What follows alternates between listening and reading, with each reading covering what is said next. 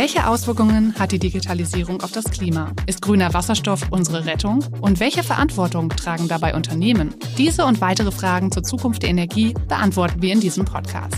Impulse, der Energie-Podcast mit Martin Bunnemann. Präsentiert von Avacom. Die Energiewende ist in vollem Gange. Es ist Zeit, jetzt zu handeln und Zukunft zu gestalten.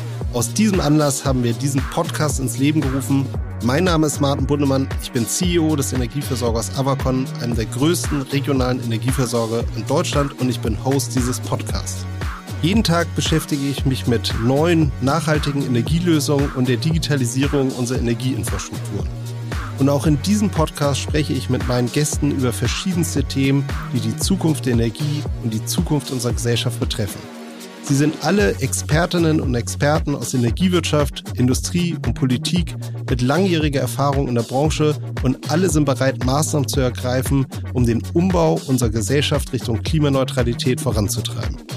Wir sprechen über Hoffnungsträger und Herausforderungen, über Innovationen, Projekte und Technologien, die die Energiewirtschaft bewegen.